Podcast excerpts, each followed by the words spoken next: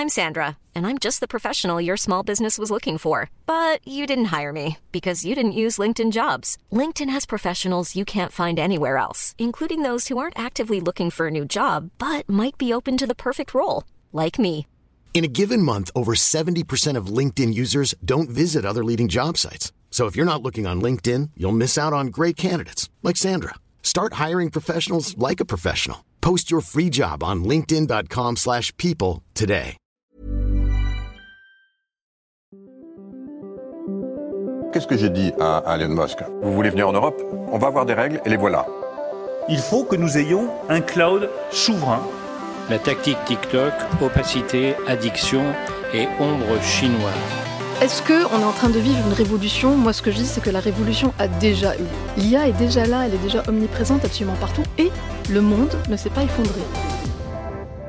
Signaux faibles, le podcast de siècle digital qui décode l'actualité du numérique.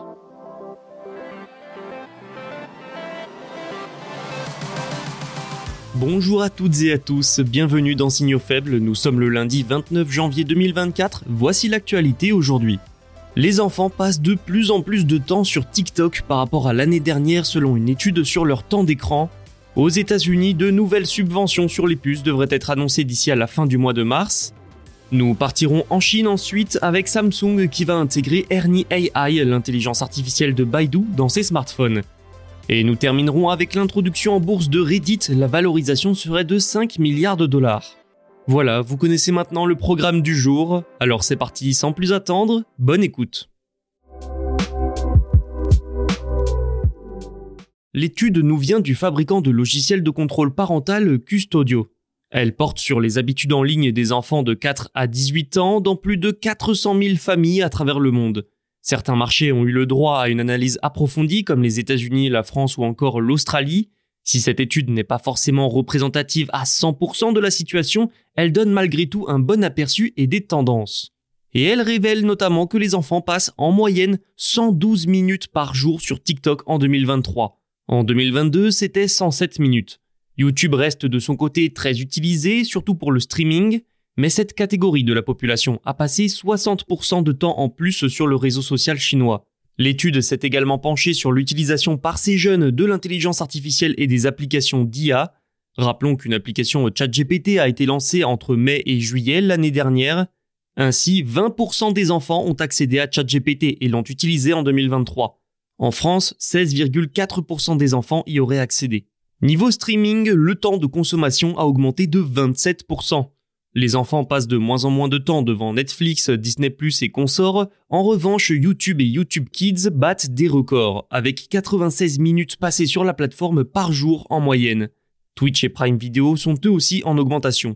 Mais malgré tout, YouTube et Netflix restent les deux services de streaming les plus populaires chez les enfants. L'étude s'est également attardée sur l'utilisation des réseaux sociaux chez les plus jeunes. Vous l'aurez deviné, TikTok est toujours numéro 1, utilisé par 44% des enfants. Facebook est deuxième, suivi de X puis de Reddit et Instagram. Mais TikTok, surtout en temps d'utilisation, est très largement en tête. Quelques mots aussi sur les applications de gaming. Roblox serait utilisé par 48% des enfants avec 130 minutes en moyenne par jour dans le monde. Elle domine ses concurrents tels que Minecraft et Among Us, respectivement deuxième et troisième. Le rapport aborde d'autres types d'applications sur lesquelles nous ne reviendrons pas. Mais ce qu'il faut retenir ici, c'est qu'en 2023, le temps d'écran des enfants semble plus élevé que jamais. C'est tout particulièrement le cas pour les réseaux sociaux. Et à l'avenir, les applications d'IA devraient prendre une place de plus en plus importante dans le temps d'écran des plus jeunes. Tout cela doit aiguiser la surveillance et la gestion de la part des parents. C'est également un sujet d'actualité, de plus en plus de pays réfléchissant aux moyens de réduire le temps d'écran des enfants. Un sujet déjà traité en Chine et récemment évoqué par le président français Emmanuel Macron. Les États-Unis devraient annoncer de nouvelles subventions d'envergure pour l'industrie des semi-conducteurs d'ici à la fin du mois de mars selon Bloomberg. Ces subventions, comme les précédentes, seraient surtout pour les fabricants de puces, à l'instar d'Intel. Elles seraient la suite de précédents plans, notamment la loi Chips and Science Act de 2022 et de ses 39 milliards de dollars pour stimuler la production nationale. Rappelons rapidement que de nombreux pays depuis la pandémie ont adopté des plans de plusieurs dizaines de milliards de dollars pour attirer des entreprises du secteur des puces. Le but étant d'augmenter la taille de leur industrie locale et de devenir souverain.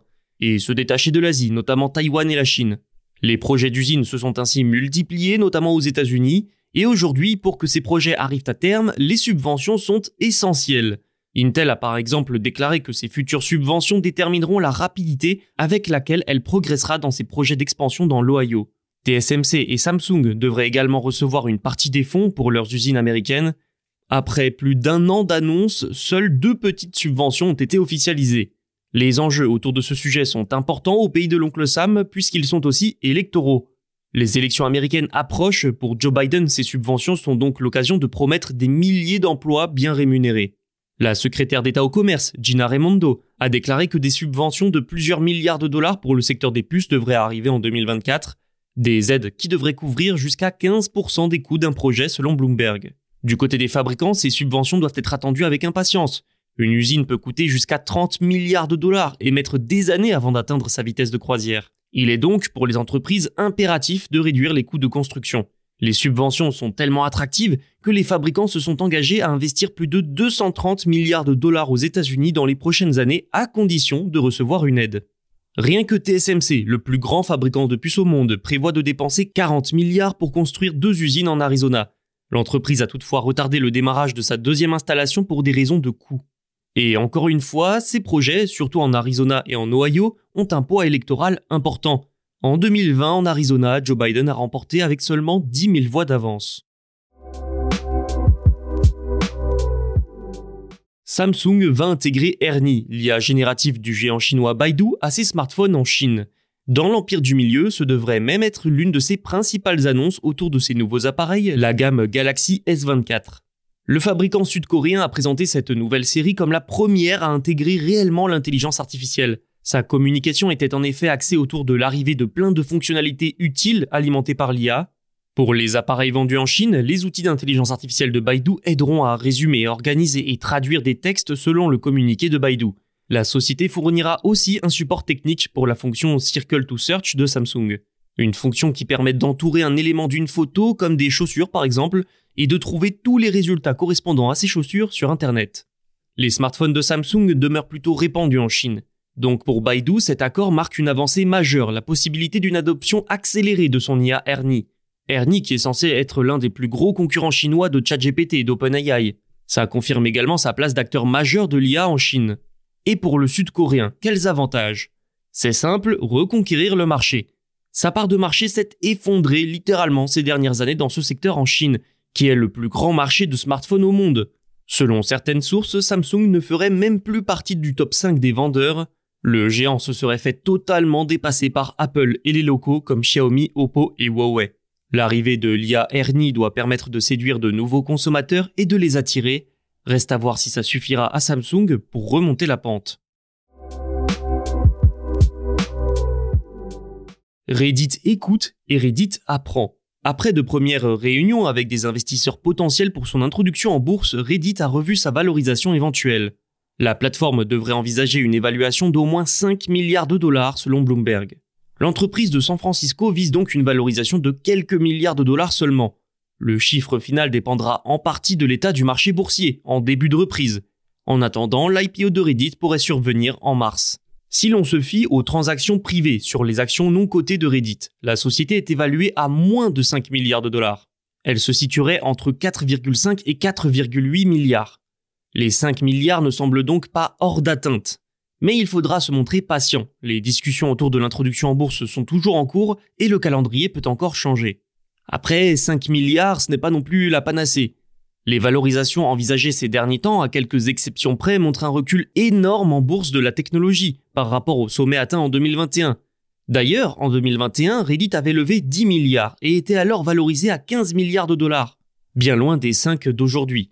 Mais l'inflation, la hausse des taux d'intérêt, les licenciements massifs dans la tech et un marché boursier au ralenti ont fait très mal au monde technologique. Depuis, les entreprises qui se sont introduites en bourse ont été valorisées à un niveau inférieur à celui estimé par les levées de fonds à titre privé. Alors maintenant, une question se pose, Reddit profitera-t-elle de la l'entreprise du marché? C'est tout pour aujourd'hui, merci pour votre fidélité. Tous nos podcasts et épisodes sont disponibles sur siècledigital.fr et sur les plateformes de streaming. Vous pouvez aussi vous abonner et nous laisser notes et commentaires. À bientôt.